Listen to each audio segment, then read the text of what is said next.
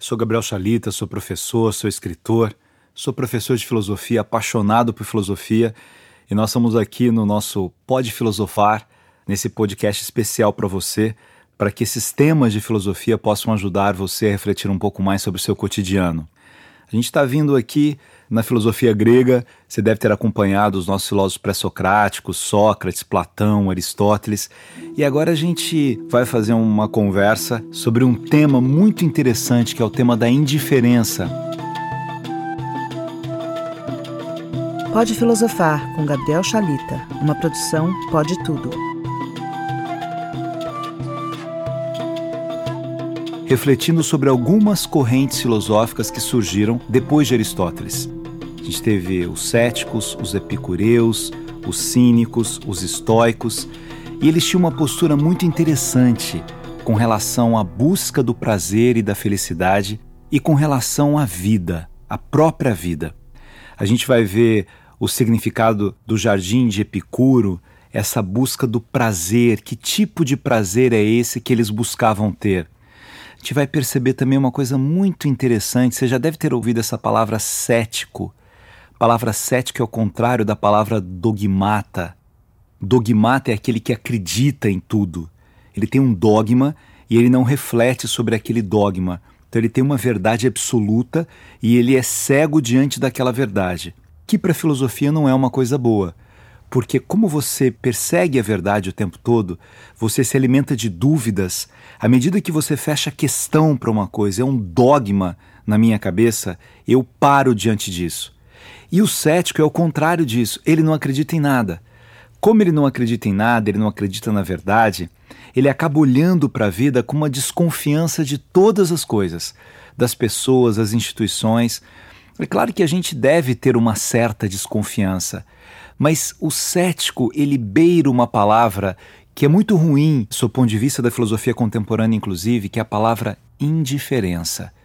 O que, que significa essa palavra indiferença? Eu sou indiferente à dor de uma outra pessoa. Eu sou indiferente ao sofrimento de uma outra pessoa. Eu sou indiferente a uma realidade é, em que vivem milhares ou milhões de pessoas porque não é comigo. Eu estou cada vez mais trancado em mim mesmo e, como eu tenho um ceticismo frente à vida, eu tenho uma desconfiança frente à vida, eu acho que eu não tenho poder para fazer coisa nenhuma. E, minha gente, a gente tem que tomar muito cuidado para que a gente não se transforme numa pessoa indiferente sem perceber isso. E a gente começa com pequenas indiferenças. Talvez na cidade em que você more não tenha nenhuma pessoa morando na rua a primeira vez que você olhar uma pessoa morando na rua, aquilo te choca um pouco, porque você vê uma pessoa deitada no frio. Vai passando o tempo e você pode se acostumar com aquilo. E você vai vendo outras pessoas e outras pessoas e você fica indiferente diante daquela situação. É interessante que muita gente que vai estudar medicina diz que a primeira vez que entra num laboratório de anatomia leva um susto, né? Porque os cadáveres estão ali, tem cadáveres abertos, né? E a pessoa está olhando para aquilo, aquele cheiro, aquela ideia de que ali havia uma vida, não há mais vida. Vai passando o tempo, você vai ficando indiferente diante daquele corpo que está ali. É como se aquele corpo não tivesse uma história, não tivesse uma razão de ser. Olha o risco da indiferença. É claro que a gente vai se acostumando com algumas situações, mas o acostumar-se a algumas situações, o compreender algumas situações, não significa que a gente deve estar indiferente àquela situação. Eu conto uma história nas minhas palestras para valorizar os bons médicos. Eu tenho uma tia, né, que é irmã da minha mãe, só são as duas, vieram da Síria, tem uma história muito bonita de vida, as duas juntas, sofreram muito.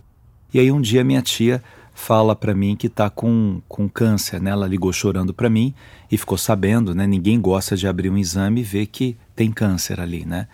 E aí o médico disse que ela tinha que operar com muita rapidez, que era urgente a operação dela. E ela ligou e chorava muito, vou morrer, estou com câncer. Eu falei, calma, tia. E fui, e fui com a minha tia num outro médico que eu, que eu gosto muito, né? Um médico muito, muito carinhoso com os pacientes, muito consciente da ciência e do afeto. E aí ele chegou, olhou para ela, viu o nervosismo dela, ela tremendo. Aí quando ele abriu os exames, viu, falou assim: "Mas dona Leila, por que, que a senhora está nervosa desse jeito? Né? Falou, mas é câncer. Não, isso é um carocinho só no seio da senhora. Isso é uma coisa simples. A gente vai fazer uma cirurgia, vai retirar isso e vai estar tá tudo bem. Eu falei assim, mas eu tô com muito medo, doutor. Não, fique tranquilo. A senhora tem namorado? Minha tia falou: Imagina, eu sou uma senhora, eu sou viúva. Falei: Olha, tem cada enfermeiro bonito no hospital. Ai, doutor, nem estou pensando nisso. E começou a brincar com ela, né? E aí virou para minha tia e falou assim: Olha, a senhora pode fazer com a radioterapia junto na cirurgia, ou pode fazer depois, como a senhora quiser. Aí minha tia falou: O que, que o senhor acha, doutor? Falei: Se fosse a minha mãe, eu faria junto e explicou as razões pelas quais ele disse que faria junto. Mas o jeito carinhoso ao falar para ela: se fosse a minha mãe, eu faria dessa maneira. Aí minha tia começou a sorrir, né? O nervosismo foi passando. Ela virou e falou para ele: "Mas doutor, tem urgência de fazer isso? Tem que operar isso tão rápido, né?" Eu falei assim: "Olha, não tem urgência, mas a gente está com todos os exames, né? Hoje é segunda-feira. Se a gente internar a senhora na quarta, opera Aí, domingo, quem sabe a senhora já esteja em casa, faça um quibe gostoso para mim. O que, que a senhora acha? Que a minha tia é árabe, né? Ah, então tá bom, mas já que não tem pressa, então vamos fazer. A delicadeza, a compreensão da dor do outro, a percepção do sofrimento que aquela outra pessoa está passando naquele momento. Aí você pode perguntar assim, mas um médico, ele tem tantos pacientes, né? Às vezes um médico atende 20 pacientes num dia, 30 pacientes num dia. Como é que ele vai fazer para não ser indiferente a esses pacientes? Ele vai compreender e vai se colocar no lugar daquele paciente, porque para aquele paciente é o único seio que ele tem. O seio da minha tia é aquele seio que ela tem. Ela tem dois seios, mesmo que ele opere seio todos os dias, é o seio dela. São gestos, minha gente, da delicadeza da profissão que a gente exerce. Estamos falando do médico, mas a gente poderia falar de um juiz, que vai julgar uma pessoa e ele julga tantas pessoas, mas para aquela pessoa é a vida que ela tem e eu não posso ser indiferente à dor daquela pessoa. Quantas histórias dolorosas acontecem na nossa vida porque alguém foi indiferente ao que nós estávamos sentindo naquele momento. Policial que pediu meu documento, o jeito que ele me tratou, uma pessoa que está atendendo num consultório, uma pessoa que está numa repartição qualquer e eu estou indo lá para pedir uma informação, o medo que eu estou porque eu estou num outro país, eu não falo muito bem aquela língua daquele outro país e a pessoa está me fazendo perguntas e eu não sei responder as perguntas da maneira correta, mas ela é indiferente àquilo que eu vou sentir.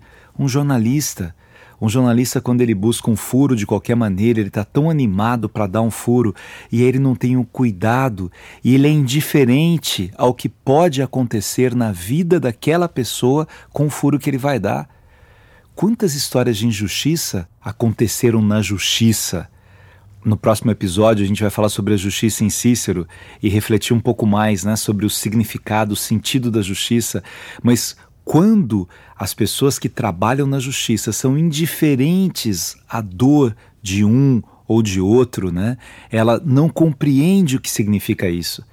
Mas a gente está falando de uma coisa de certa forma ruim dos céticos, né, que pode nos levar a uma indiferença. Agora tem uma coisa boa falando dessas escolas dos estoicos, que é uma palavra bonita chamada ataraxia. Os estoicos, eles buscavam a ataraxia na vida. O que, que é ataraxia? É essa sensação de paz, porque eu só vou atrás das coisas que realmente são importantes para mim. Eu consigo perceber aquilo que me rouba a paz e aquilo que me dá a paz. E aí a gente dá para misturar uma coisa com a outra. Para que eu consiga ter essa paz comigo mesmo, eu preciso ter uma paz com as outras pessoas. E eu terei paz com as outras pessoas quando eu for capaz de compreender a dor dessas outras pessoas, capaz de compreender o sofrimento dessas outras pessoas, me colocar no lugar daquela outra pessoa que está ali naquele momento. Quantas vezes a gente se sente burro, né? Já falamos sobre isso quando a gente estudou um pouco Sócrates. Quantas vezes a gente se sente limitado e de repente alguém que vai ali estende a mão para você e te ajuda a sair do lugar em que você está e a perceber um mundo completamente diferente. Tem uma história linda do, do Guimarães Rosa que fala daquele menino que estava perdido porque não enxergava, Miguelim, ele não enxergava, né? E aí vem o doutor na cidade e coloca o óculos nele. E a partir do momento, né, o óculos aqui para Guimarães Rosa tem uma metáfora. na travessia diferente, pessoas que compreendem a falta de visão que eu tenho sobre as coisas, se colocam no meu lugar, não são indiferentes àquilo que eu estou sentindo e me ajudam a ter um outro posicionamento na vida. A filosofia, minha gente, ela nos ajuda a fazer essa viagem dentro da gente mesmo e a refletir um pouco sobre as nossas ações. Nós somos indiferentes quando a gente não consegue perceber que nós somos filhos da mesma terra. Nós somos seres humanos, né? Nós somos membros de uma mesma raça humana. O Papa Francisco tem falado muito dessa palavra indiferença quando ele diz sobre os invisíveis que estão por aí, né? Por que, que o Papa fala isso? Porque a gente acompanha um pouco no mundo a saga dos refugiados. Nós já tivemos a saga dos imigrantes, pessoas que saíam dos seus países pela pobreza que eles viviam ou pela guerra em busca de uma outra terra. Naquela época era muito difícil Muita gente que está acompanhando aqui agora tem isso na sua própria família, né? O pai ou o avô, pessoas que vieram para cá sem conhecer a língua, sem conhecer outras pessoas, sem saber o que ia acontecer, só vieram com aquela coragem. E quando chegaram aqui, Talvez eles enfrentaram um grande sofrimento, mas eles encontraram alguém na chegada aqui nessa terra que é o Brasil que não foram indiferentes às suas dificuldades, ao fato deles não conhecerem a língua, ao fato deles não terem uma profissão determinada. Hoje a gente vê os refugiados fugindo de lugares em que há guerras, guerras religiosas, famílias que são destroçadas, destruídas, e eles já sofrem tanto nas travessias e aí os países querem fechar as portas para eles porque cada um está pensando em si mesmo. Eu estou pensando em mim, eu estou pensando no meu filho, eu estou pensando no máximo na minha família. O resto não é problema meu, o resto é problema do governo. Minha gente, quando a gente experimenta a generosidade, que é o contrário da indiferença, quando a gente experimenta a compaixão, que é o contrário da indiferença, o que, que é compaixão? É compartilhar a paixão do outro, a dor do outro, é perceber o que, que o outro está passando. Nós ganhamos com isso. É muito usado aquela reflexão de São Francisco de Assis, que quem dá é muito mais feliz do que quem recebe, mas isso também é aristotélico. Nós falamos sobre isso em Aristóteles, quando Aristóteles dizia que nós só nos desenvolvemos porque alguém cuidou da gente. Então nós precisamos experimentar o que significa cuidar de alguém para que a gente se realize. Essa é uma trajetória de vida que nós vamos desenvolvendo como um hábito, não ser indiferente das pequenas às grandes coisas, me colocar como alguém que faz parte do mundo e que pode melhorar o mundo, fazer aquilo que é certo, mesmo que ninguém esteja olhando, né? Eu estou ali com pedaço de papel no meu carro, com uma casca de banana, mas eu não vou jogar aquilo na rua porque eu não sou indiferente nem aos lixeiros que estão limpando a cidade. Eu não sou indiferente às pessoas que moram em regiões mais vulneráveis e que, se eu jogar coisas ali, haverá uma inundação, né? E as pessoas vão perder as coisas que elas têm. Porque eu não sou indiferente a isso. Eu olho e alguma coisa toca em mim. Nós somos seres da emoção a indiferença não combina com a nossa emoção. Eu, às vezes, incentivo muito né, os meus alunos a assistirem filmes sobre o nazismo, mesmo que as pessoas já saibam o que aconteceu no nazismo, mas que relembrem disso. O que aconteceu quando um homem achou que ele poderia é, construir uma raça pura no mundo? O que aconteceu com a humanidade nesse momento de tanta dor da humanidade? Há outras guerras históricas em que morreram milhões de pessoas, há barbáries na humanidade, a escravidão foi um elemento disso. Quantos filmes sobre a escravidão nos ajudam a perceber isso? O discurso de Martin Luther King, por exemplo, que era um discurso contra a indiferença, que aqueles brancos poderiam ter uma iluminação na própria vida, na própria mente e perceber que aquele negro na pele ele tinha o sangue da mesma maneira que ele, ele tinha sentimentos da mesma maneira que ele. É tão interessante que quando a gente olha o que os escravos ou que os africanos passaram quando eles saíram das suas terras, eu já tive a oportunidade de conhecer Moçambique, a ilha de Moçambique, e é tão chocante quando a gente vê é, alguns elementos simbólicos que lembram essa saída dos escravos. Né? Tem uma árvore lá que eles chamavam da árvore do esquecimento, em que o escravo, antes de sair, né, ir para Portugal, ir para Espanha, vir para América, ele dava voltas naquela árvore do esquecimento, nove voltas ou sete voltas, para esquecer o seu nome, o nome da família, o nome da religião, o seu sobrenome, sabendo que ele nunca mais voltaria. E ele passava por um lugar que chamava Portal do Não Retorno. E aí a, a grande pergunta é a seguinte, né? E as outras pessoas que viam aquilo? Por que elas eram indiferentes? Quando a gente pensa na tortura, mesmo na igreja, tinha lá, acabei de elogiar o Papa, mas a igreja tem coisas boas e ruins, como todas as pessoas, né? É divina e é humana mas havia o Castelo de Sant'Angelo, onde as pessoas faziam oração antes de torturar as outras pessoas no período da Inquisição. Aí você pergunta, mas como ser indiferente à dor dele? Isso vale para as grandes questões da humanidade e para as pequenas questões do nosso cotidiano.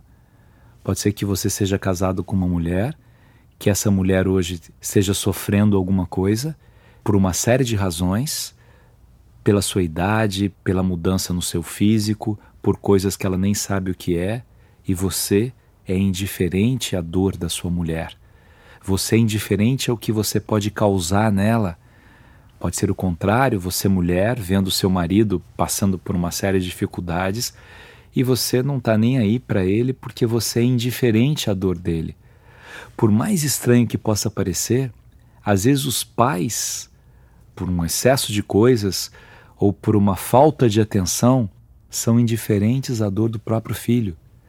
É um erro pais quererem filhos perfeitos e os filhos fazendo de tudo para mostrarem para os pais que são perfeitos e sofrendo com isso.